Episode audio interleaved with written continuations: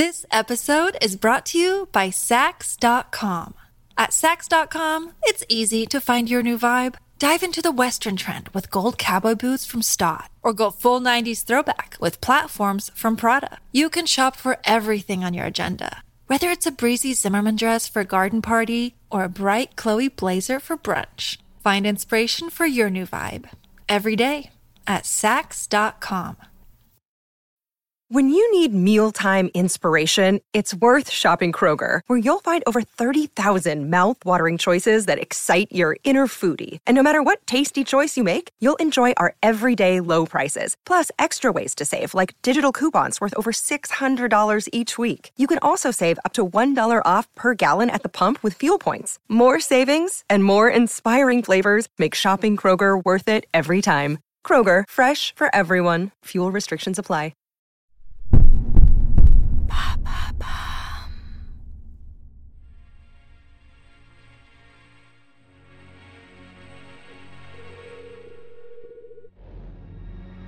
Au XIXe siècle, un peintre autodidacte se met à peindre des paysages de jungle, sans avoir mis un seul pied hors de France.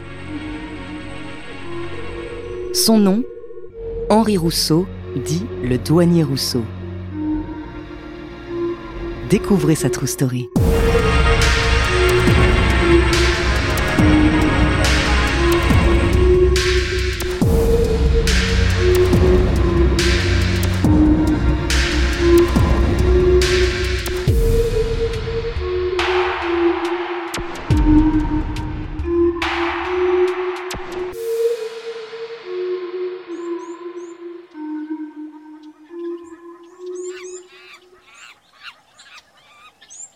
Si vous recherchez le douanier Rousseau dans la barre de recherche de votre meilleur ami numérique, vous trouverez des peintures de singes, d'éléphants et de tigres qui se cachent dans des paysages luxuriants.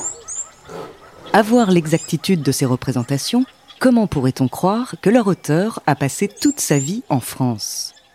Et pourtant, Henri Rousseau n'a jamais voyagé et n'a jamais étudié la peinture. Le douanier, surnommé de la sorte du fait de son poste de contrôleur de l'entrée des alcools à Paris, est un autodidacte. Il a commencé la peinture en reproduisant des œuvres au musée du Louvre. Il peint des portraits et des paysages, mais il est surtout connu pour ses tableaux de jungle. Des paysages luxuriants dont il se fait une représentation à travers les livres illustrés et les récits de soldats ayant participé à l'intervention française au Mexique. À l'époque, beaucoup se moquent du côté enfantin de ses œuvres. Mais il est aujourd'hui reconnu comme un artiste majeur du mouvement naïf et est adoubé par les maîtres du surréalisme, inspiré par son regard ingénu.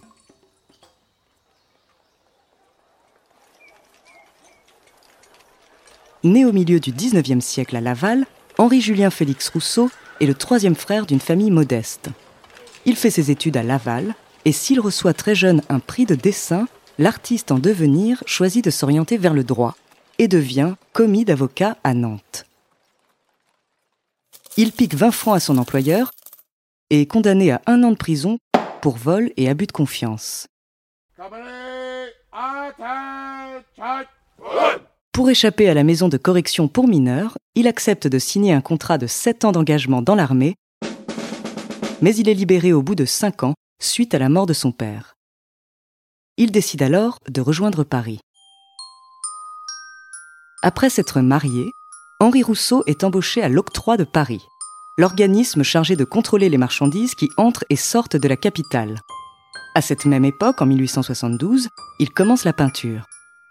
Impressionné et influencé par le spiritisme, Henri est persuadé que ce sont des esprits qui agitent ses pinceaux. Ses œuvres sont déjà marquées par une grande naïveté. Il réussit à obtenir le statut de copiste au musée du Louvre.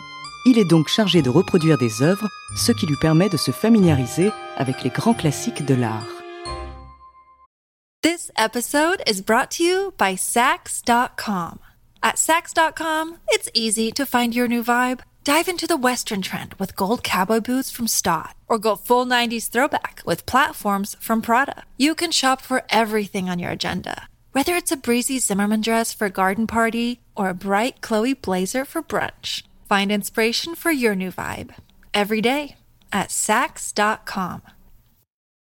Il a 40 ans lorsqu'il tente pour la première fois d'être exposé, sans succès jusqu'en 1886 où il obtient enfin une place au Salon des Indépendants, salon pour lequel il n'y a pas de jury d'entrée. Henri expose quatre tableaux, mais ne se fait pas remarquer. Il est même moqué par la critique pour son emploi de douanier au contrôle des circulations de l'alcool. On lui trouve alors un surnom, le peintre du dimanche. Henri Rousseau n'en a que faire et continue à peindre comme il l'entend. Il expose au Salon des Indépendants et gagne chaque année un peu plus en notoriété. Lorsqu'il commence à montrer des tableaux de paysages luxuriants, sa peinture commence à être reconnue. Il explique sa fascination pour la jungle. Lorsque je vois des plantes exotiques, il me semble que je pénètre dans un rêve. Et cette nature est vraiment un rêve pour le douanier. Il ne la connaît qu'en lisant des récits d'explorateurs, des revues botaniques et en allant au Jardin des plantes à Paris.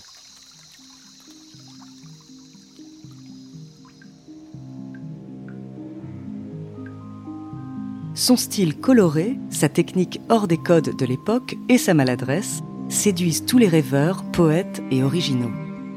Il devient une tête de file du mouvement de l'art naïf. Sa peinture est de plus en plus fantaisiste et onirique. L'imagination débordante du douanier Rousseau influence les artistes appartenant au mouvement qui sera plus tard qualifié de surréaliste. Ces dernières jungles représentent des personnages en harmonie avec la nature, notamment dans son tableau le plus connu, Le Rêve, où l'on peut voir une femme nue allongée dans un divan au milieu de la jungle. Ce tableau, lorsqu'il est exposé, fait d'ailleurs dire à Guillaume Apollinaire Cette année, personne ne rit, tous sont unanimes, ils admirent. Malgré le succès d'estime, la situation financière de l'artiste devient de plus en plus précaire et sa femme meurt de la tuberculose. Il héberge quelque temps l'écrivain Alfred Jarry, se lie d'amitié avec les intellectuels et artistes de son époque, notamment Henri Matisse, Robert Delaunay, Guillaume Apollinaire ou Picasso. Le peintre espagnol lui achète d'ailleurs un imposant et étrange portrait de femme qu'il gardera toute sa vie. Finalement, le douanier autodidacte, qui a été la risée de son milieu, est enfin reconnu comme un artiste. Au-delà de l'exotisme, le douanier partage la fascination de ses contemporains pour les nouveautés de son époque, comme l'électricité, la tour Eiffel, les avions, les chemins de fer. Au cours de sa vie, il peint près de 250 tableaux, dont une centaine sont perdus. Beaucoup ont été donnés en guise de paiement à son épicier, sa blanchisseuse ou encore son vendeur de voitures. En novembre 1907, Henri Rousseau est condamné après avoir été entraîné dans une affaire minable d'escroquerie par un ami comptable dans une succursale de la Banque de France. Il est incarcéré à la prison de la Santé du 2 au 31 décembre 1907. Et le 2 septembre 1910, il meurt des suites d'une gangrène à la jambe. L'hôpital Necker à Paris l'enregistre comme alcoolique. Ses amis étant absents, sept personnes suivent son cercueil jusqu'au cimetière de Bagneux, où sans le sou, il est inhumé dans une fosse commune. Le 12 octobre 1947, ses restes sont déplacés à Laval, sa ville natale, où il repose toujours. Sur sa pierre tombale est gravée une longue épitaphe inscrite par Apollinaire. Nous te saluons, gentil Rousseau, tu nous entends, Delaunay, sa femme, Monsieur Keval et moi. Laisse passer nos bagages en franchise à la porte du ciel. Nous t'apporterons des pinceaux, des couleurs et des toiles, afin que tes loisirs sacrés dans la lumière réelle, tu les consacres à peindre, comme tu tiras mon portrait, la face des étoiles.